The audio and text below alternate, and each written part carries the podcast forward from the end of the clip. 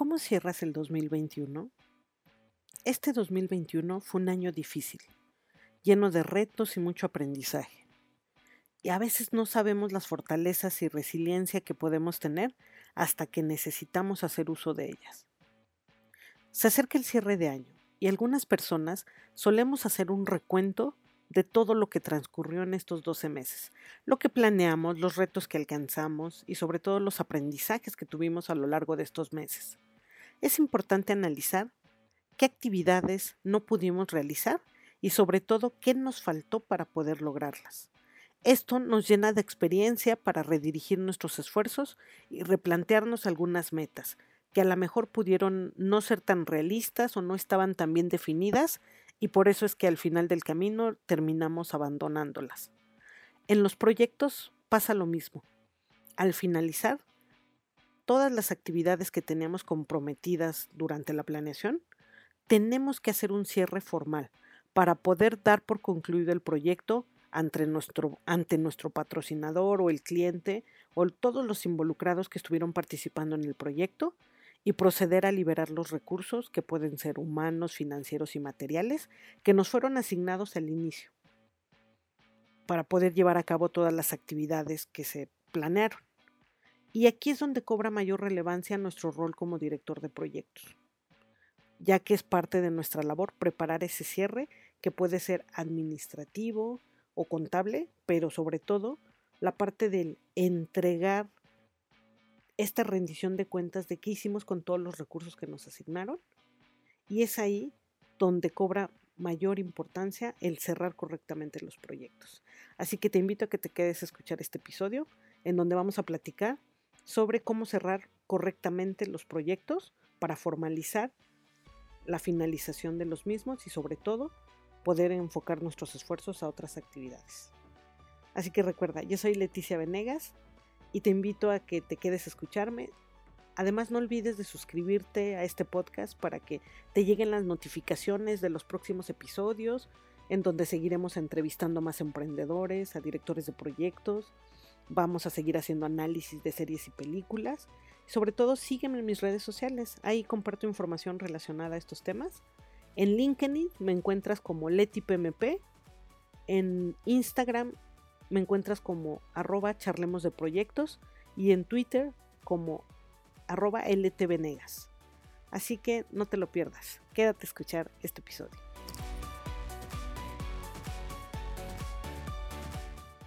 Como comentábamos, el cierre de proyecto es una de las actividades de mayor relevancia que tenemos que realizar como directores de proyecto, ya que tenemos que presentar ante nuestra oficina de proyectos o la alta dirección justo estos resultados que se obtuvieron. Es decir, hay que hacer un análisis o un recuento del alcance original que se había planeado del proyecto cuando nos lo asignaron.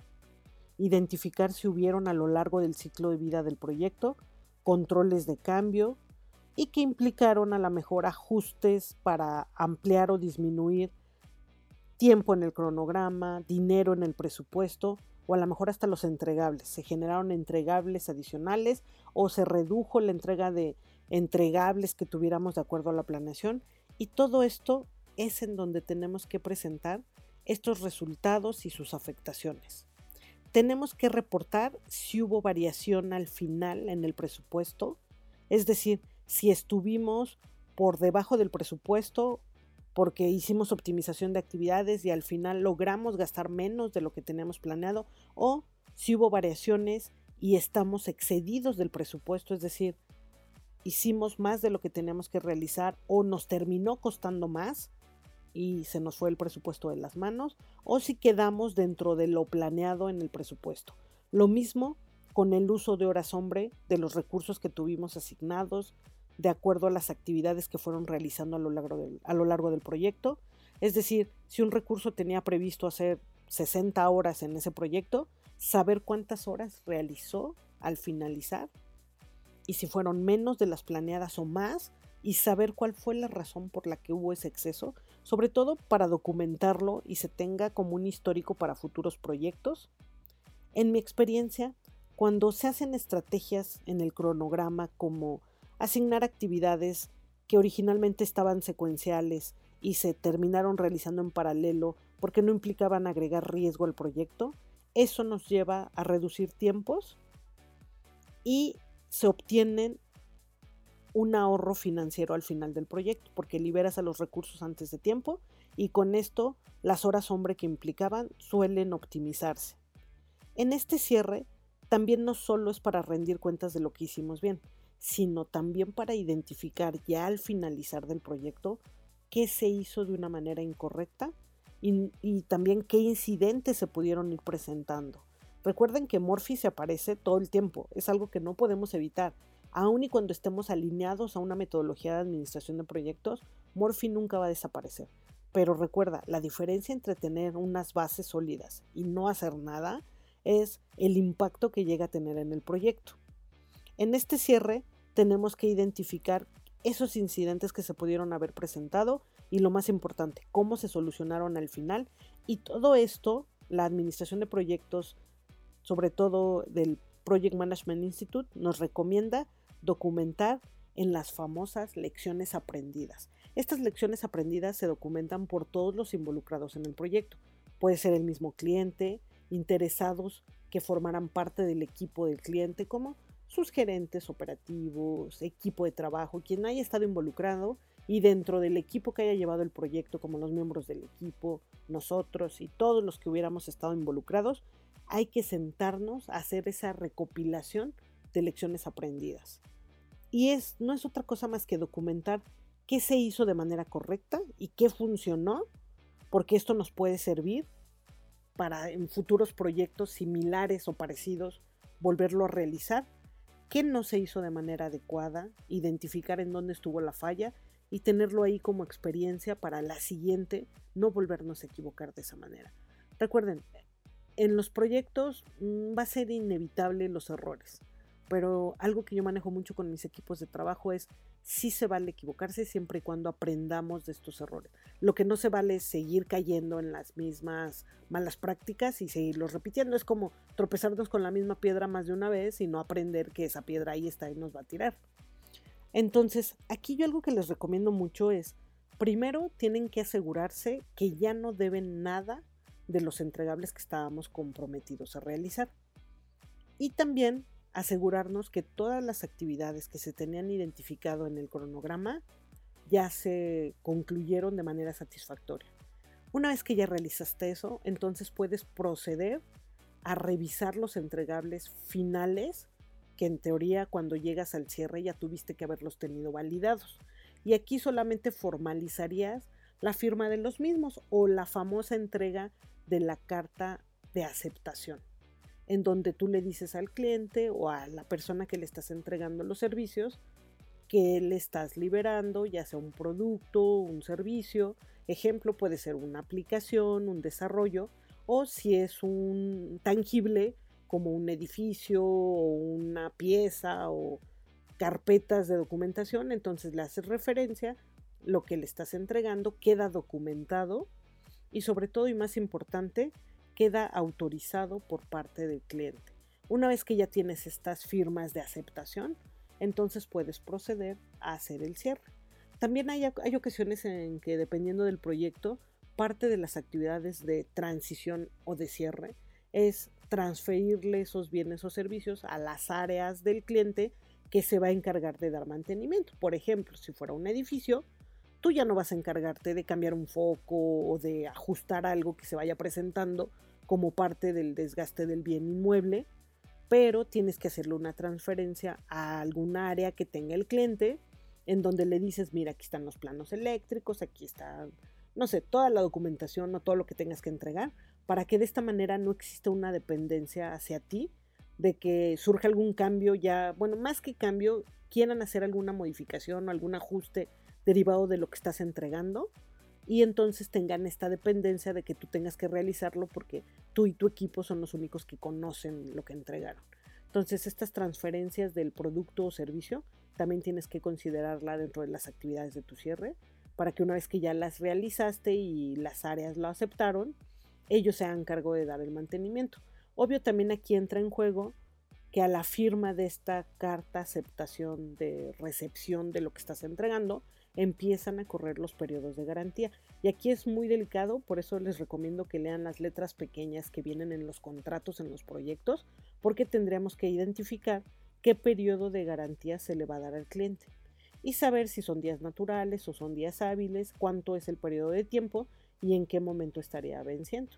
Porque cuando te reporten alguna falla del producto o servicio que estás entregando, si estás dentro de ese periodo, tendrías que aplicar la corrección sin un costo adicional porque es parte de la garantía. Y también identificar muy bien dentro del contrato qué cosas quedan fuera y que no forman parte de la garantía.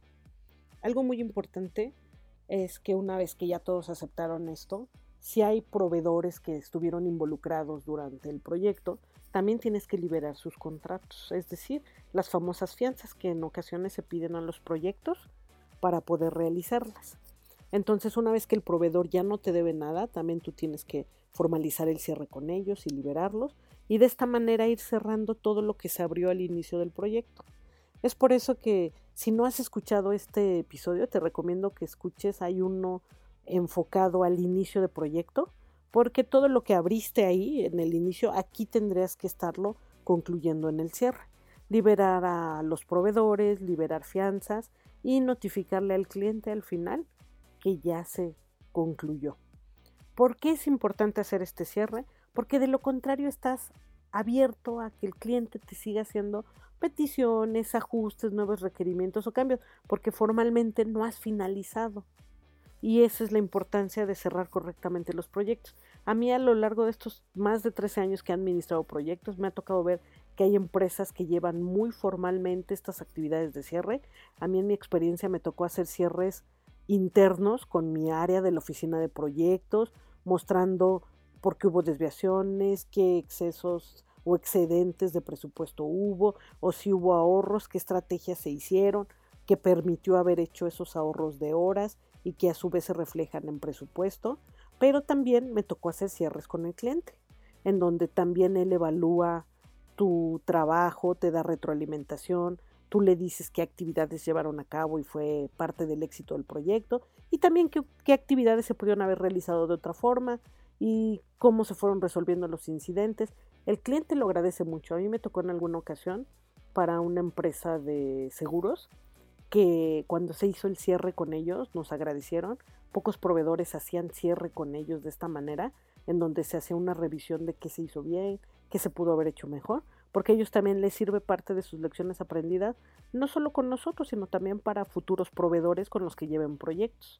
Y en el área interna, ya dentro de mi oficina que se encargaba de los proyectos, se hacía un cierre más complejo, ¿no? Era más con lupa, porque era un poco como el rendir nuestras cuentas y sobre todo también tener lecciones aprendidas de alcance que a lo mejor se pudo haber identificado al inicio, pero que por algún error en el análisis no se detectó y que derivó en control de cambios. O sea, ahí es donde haces un análisis más profundo internamente y también sirve para reconocer a los recursos que tuvieron muy buen desempeño, que presentaron resultados superiores a lo planeado.